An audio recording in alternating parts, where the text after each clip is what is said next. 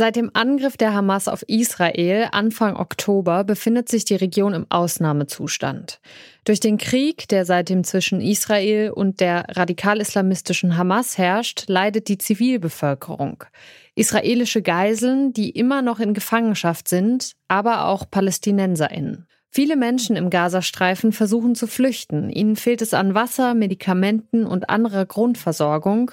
Doch die Nachbarstaaten, die halten ihre Grenzen geschlossen und bieten nur wenig Hilfe. Warum ist das so und wie kann der palästinensischen Zivilbevölkerung jetzt tatsächlich geholfen werden? Das schauen wir uns heute an. Ich bin Alia Rentmeister. Schön, dass ihr dabei seid. Zurück zum Thema.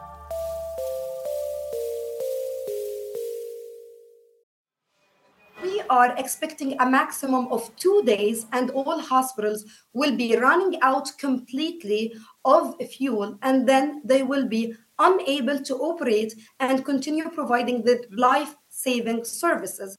Das hat eine Mitarbeiterin der Hilfsorganisation Palästinensischer Roter Halbmond dem Guardian gerade über die prekäre Lage in einem der Krankenhäuser in Gaza gesagt. Der Angriff der Hamas auf Israel, der hat die Situation im Nahen Osten verschärft. Im Gazastreifen wird die palästinensische Bevölkerung von der Hamas immer wieder als Schutzschild vor Angriffen der israelischen Armee genutzt. Viele Menschen versuchen deshalb zu fliehen, doch derzeit kann kaum jemand aus dem Gazastreifen in Sicherheit gelangen. Der einzige Grenzübergang nach Ägypten bleibt verschlossen. Gleichzeitig fehlen der Zivilbevölkerung Wasser, Lebensmittel, Medikamente und Strom. Und auch die israelische Bodenoffensive, die derzeit vorbereitet wird, geht weiter.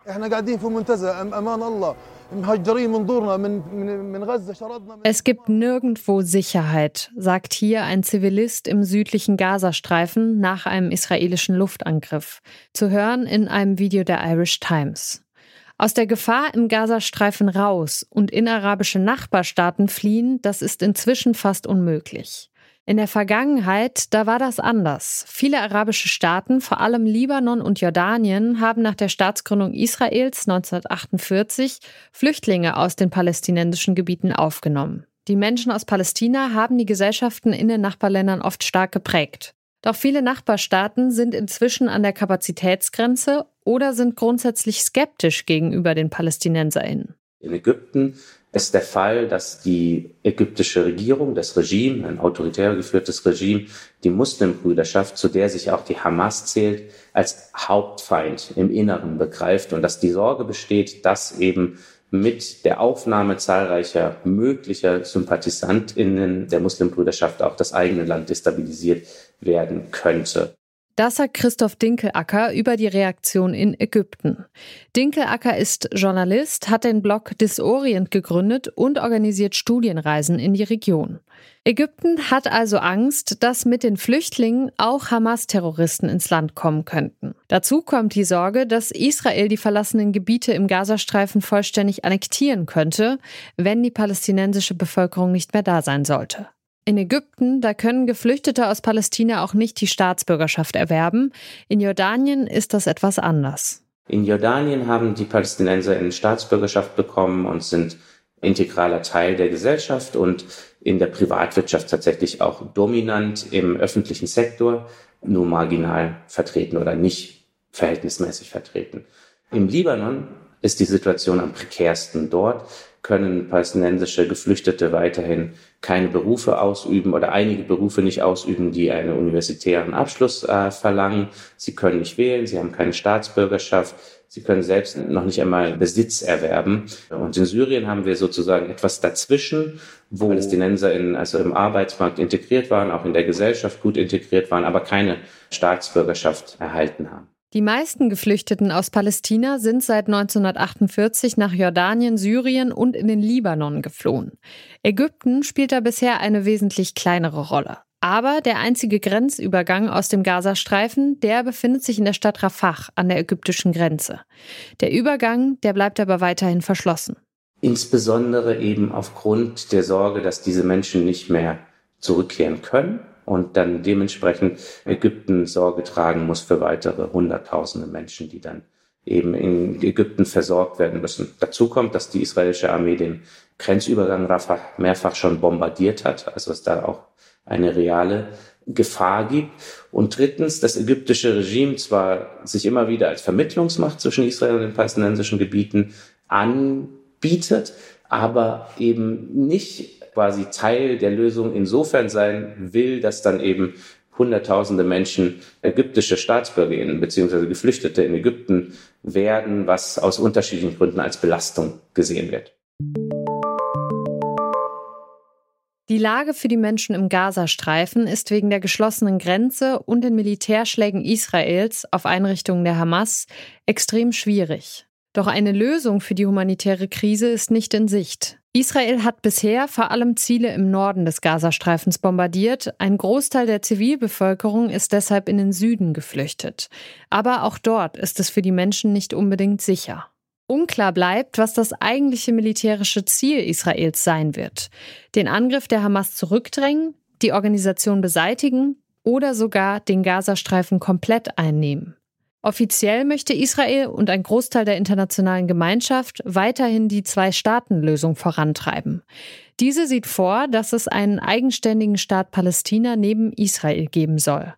Journalist Christoph Dinkelaker hält diese Lösung aber aktuell für äußerst unrealistisch.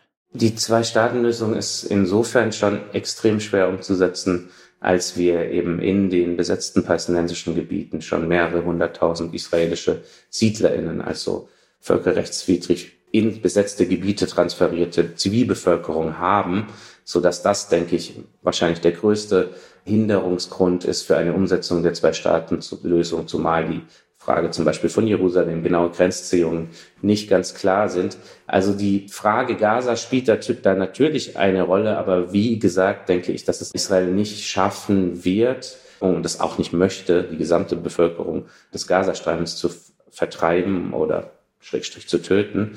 Und natürlich bedeutet das aber vielleicht auch wieder, dass weiteres Gebiet nicht mehr in, unter palästinensischer Kontrolle sein wird. Und es ist eben eine Zwei-Staaten-Lösung, ist nur dann wirklich überlebensfähig, wenn es sich um ein wirklich beträchtliches palästinensisches Gebiet handelt, also indem man wirklich das wirtschaftlich überlebensfähig ist. Dann muss natürlich die Verbindung zwischen der Gazastreifen und dem Westjordanland gegeben sein, also ein Korridor durch Israel geben. Eine Zwei-Staaten-Lösung, so unrealistisch sie auch sein mag, wäre aber sowieso nur ein langfristiges Ziel. Wie kann aber das Leid der Zivilbevölkerung jetzt konkret vermindert werden? Christoph Dinkelacker sieht bei aller berechtigten Selbstverteidigung das israelische Militär in der Verantwortung. Indem eben nicht in Kauf genommen wird, dass bei Luftangriffen auf vermeintliche Stellungen der Hamas und äh, dass eben da sehr, sehr viele Zivilistinnen getötet werden. Wir sprechen von über 2000 Kindern, von insgesamt mehr als 5000 Zivilistinnen in etwa. Das heißt, die Art und Weise der Kriegführung ist in meinen Augen komplett unverhältnismäßig und nimmt eben ganz wenig und definitiv nicht genug Rücksicht auf Zivilistinnen. Deshalb ist die Frage, ob es da nicht einen anderen Weg geben könnte. Und aus meiner Sicht gibt es den definitiv, indem man eben nicht auf so breiter Fläche bombardiert. Und natürlich gibt es die Herausforderung oder das Dilemma, dass die Hamas auch aus zivilen Gegenden arbeitet, agiert. Nichtsdestotrotz ist diese Art der Kriegsführung ähm, definitiv nicht akzeptabel. In dem fortdauernden Krieg zwischen Israel und der Hamas sind vor allem Zivilistinnen die Leidtragenden. Die Bevölkerung im Gazastreifen, die ist besonders schwer betroffen, denn zum einen nutzt die Hamas sie als Schutzschild gegen Militärangriffe und zum anderen spüren die Menschen dort besonders stark, dass es an lebensnotwendigen Dingen wie Essen oder Medikamenten fehlt. Das Leid, das könnte derzeit höchstens durch eine andere Kriegsführung der israelischen Armee verringert werden, sagt der Politikwissenschaftler Christoph Dinkelacker. Soweit die heutige Folge. In der Redaktion waren Naomi Assal, Neja Borkovic und Lars Fein. Die Produktion hatte Henrike Heidenreich und ich bin Alia Rentmeister. Ciao. Zurück zum Thema vom Podcast Radio Detektor FM.